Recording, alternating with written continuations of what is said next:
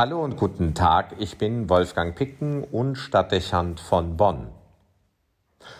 Die Tage nach Christi Himmelfahrt stehen für eine Phase der Neuorientierung der Jünger Jesu. Man könnte sagen, es ist die dritte Etappe auf ihrem gemeinsamen Weg. Angefangen hatte es mit den Jahren, die sie mit Jesus gemeinsam verbracht hatten und in denen sie mit ihm durch das Land gezogen waren.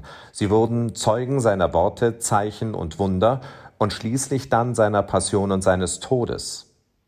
Wenige Stunden nach dem Kreuzestod begann eine neue Wegetappe. 40 Tage lang erlebten sie, wie der Auferstandene immer wieder in ihrer Mitte erschien, zuweilen auch Einzelnen von ihnen begegnete und sie neu Mut fassen und sich besinnen konnten.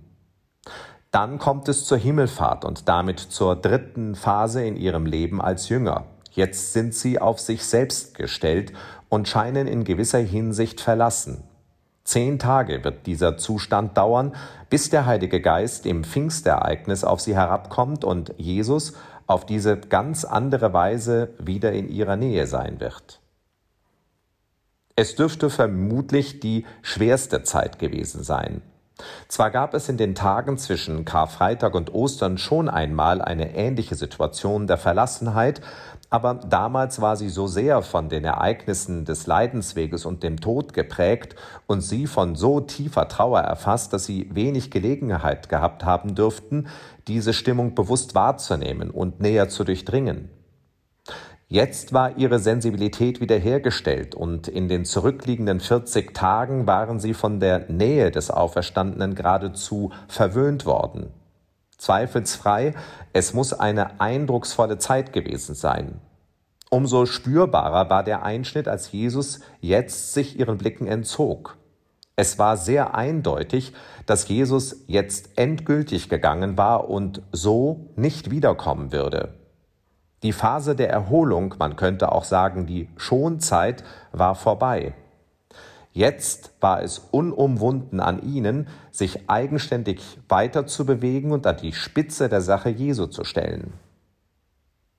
Interessanterweise schweigt sich die Heilige Schrift darüber aus, was in diesen Tagen im Kreis der Jünger gedacht und empfunden worden ist. Wir können darüber nur spekulieren. Vielleicht hilft dabei die Erinnerung an Momente, in denen wir selbst in der Vorbereitung auf eine neue und herausforderungsvolle Aufgabe gestanden haben. Es sind Tage, die in gewisser Hinsicht von Vorfreude geprägt sind. Das Neue besitzt zumeist Faszinationskraft. Aber es sind auch Stunden des inneren Ringens und der Angst, weil man seine eigenen Kräfte und das Bevorstehende in Relation zueinander stellt und zu der Einschätzung findet, dass es viele Gründe geben dürfte, die zur Überforderung und zum Scheitern führen könnten. Nicht zuletzt flößt der Gedanke an die vielen Unwägbarkeiten und das ungewisse Respekt ein. Wird man all dem gewachsen sein und wäre jetzt nicht noch Gelegenheit davon Abstand zu nehmen? Es ist eine emotionale Hängepartie, die gerne von Schlaflosigkeit und innerer Unruhe begleitet ist. Aber es ist eine wichtige Phase, die demütig und nüchtern werden lässt und zu einem Realitätssinn führt, der wichtig ist, wenn man die bevorstehende Aufgabe richtig und konzentriert, auch mit der gebotenen Gelassenheit anpacken will. Am Ende dieser Tage, die im Kreis der Jünger auf zehn Tage bemessen ist und damit die Zeitspanne von geistlichen Exerzitien umfasst, findet man zu der Einsicht, dass die Herausforderung nur gut gemeistert werden kann, wenn ein anderer das Seine dazu beiträgt.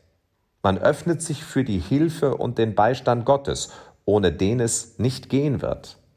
Vielleicht könnte man sagen, dass diese Exerzitienphase im Jüngerkreis und in den entsprechenden Momenten unseres Lebens bedeutsam ist, weil sie zu der Haltung führt, die sich mit folgendem Satz ins Wort bringen lässt, mit Gottes Hilfe bin ich bereit.